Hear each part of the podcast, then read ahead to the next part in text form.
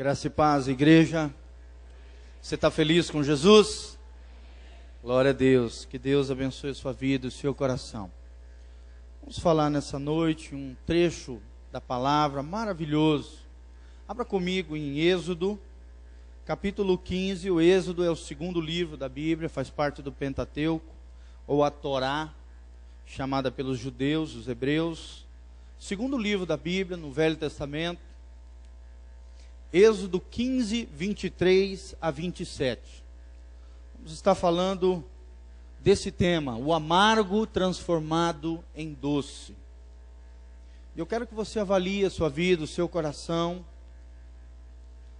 Você tem vivido uma vida amarga, azeda, às vezes com feridas dentro do coração, machucados, amarguras situações que aconteceram na tua vida, eventos, episódios que marcaram a tua vida, o teu coração.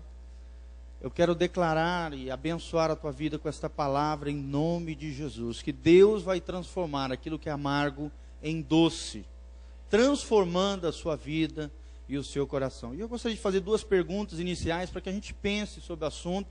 E ao ministrar na palavra, você vai entender as respostas dessas duas perguntas. Será que você pode tirar lições preciosa de algo ruim que aconteceu na sua vida? Segunda pergunta que nós precisamos responder através dessa palavra: será que posso superar situações amargas que me aconteceram? Nós vamos ver através desse trecho chaves espirituais tremendas, para que o seu coração, que talvez esteja afetado com alguma situação amarga, difícil que você viveu, seja transformado pelo poder de Deus.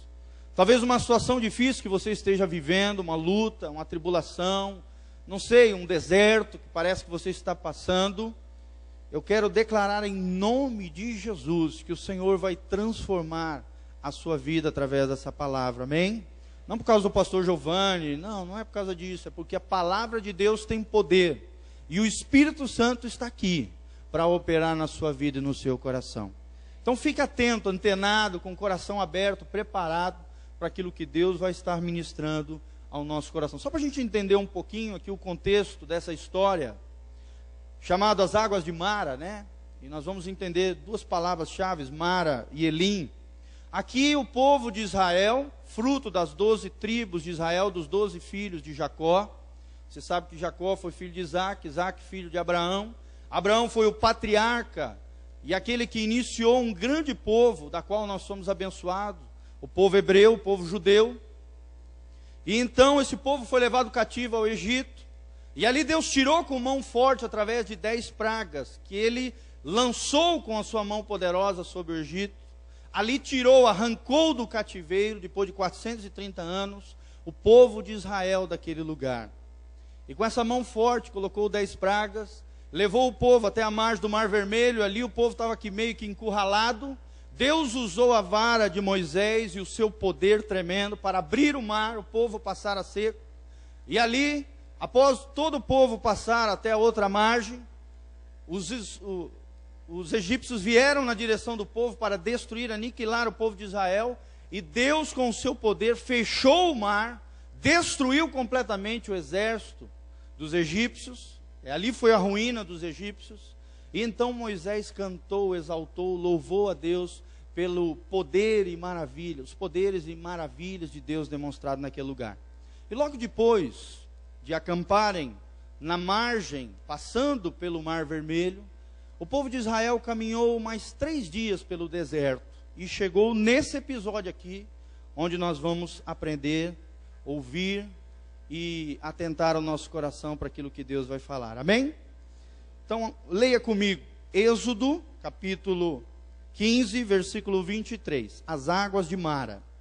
Então chegaram a Mara, quem chegou? O povo de Israel. Mas não puderam beber das águas de Mara. Presta atenção nessa palavra, Mara. Porque eram amargas. Por isso chamou-se o lugar Mara. E o povo murmurou contra Moisés, dizendo: Que havemos de beber? E ele, quem? Moisés, clamou ao Senhor, e o Senhor mostrou-lhe uma árvore, que lançou nas águas, e as águas se tornaram doces. Gostaria de destacar isso. E as águas se tornaram doces. Ali lhes deu estatutos e uma ordenança, e ali os provou. Presta atenção também nessa colocação. Ali os provou. Os quem? Deus. Provou o seu povo nas águas de Mara. E disse Deus: Se ouvires atento a voz do Senhor teu Deus e fizeres o que é reto diante dos seus olhos, e inclinares os teus, os teus ouvidos aos seus mandamentos, e guardares todos os seus estatutos, nenhuma das enfermidades porei sobre ti, porque pus sobre o Egito, porque eu sou o Senhor que te sara. Gostaria de destacar também essa última frase. Deus falando a mim e a você. Eu sou o Senhor que te sara. Jeová Rafá. É a tradução literal disso aqui em hebraico. E no 27, então vieram, seja o povo, a Elim. Marca essa palavra também, Elim. E havia ali doze fontes de água e setenta palmeiras. E ali se acamparam junto das águas. Glória a Deus. Que Deus abençoe essa palavra ao seu espírito em nome de Jesus. Feche os seus olhos.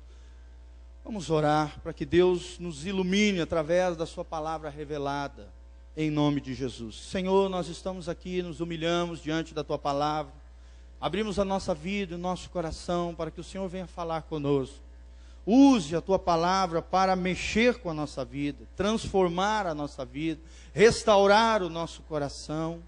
E, ó Deus, abençoar cada alma que aqui está. Usa o Teu servo debaixo da Tua graça e misericórdia debaixo da unção do Senhor, como um profeta nas tuas mãos, um oráculo do Senhor. É o que nós te pedimos de todo o coração. Fala conosco. Espírito Santo de Deus, fala conosco. Em o nome de Jesus. Amém e amém. Glória a Deus. Amém, queridos. Um episódio lindo, maravilhoso. Onde Deus transforma o amargo em doce. Praticamente todos os dias, quando eu chego no final da tarde, nosso expediente aqui na igreja, volto para casa.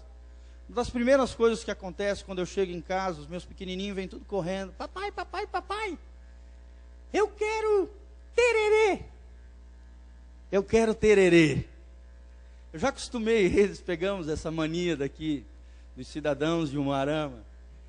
E está um calor, né, terrível. Então, quando chega em casa, eles, a primeira coisa que eles vêm, além de me abraçar e, e dar uns beijinhos, né, e é uma coisa bem gostosa ao nosso coração depois do dia a dia, é pedir tererê. E o tererê deles é diferente, não pode ser como comumente a maioria das pessoas faz, só com água e limão, não. Porque para eles isso é azedo, é ruim. Geralmente eu, eu pego um suquinho daqueles de limão, que já vem adocicado, jogo na água com gelo e ali faço tererê na erva e eles desfrutam que é uma maravilha. Pequenininho, Miguelzinho de dois aninhos, chega, pega a cambuquinha ali e mas detona o tererê inteiro. Porque é algo doce, é algo gostoso, é algo prazeroso. Certo dia havia acabado, se não me engano, limão e, e e aí também não botei açúcar e fiz um test drive, né? De um tererê só na água gelada. E quando eles colocaram a boca naquilo ali, mas deram um pulo para trás,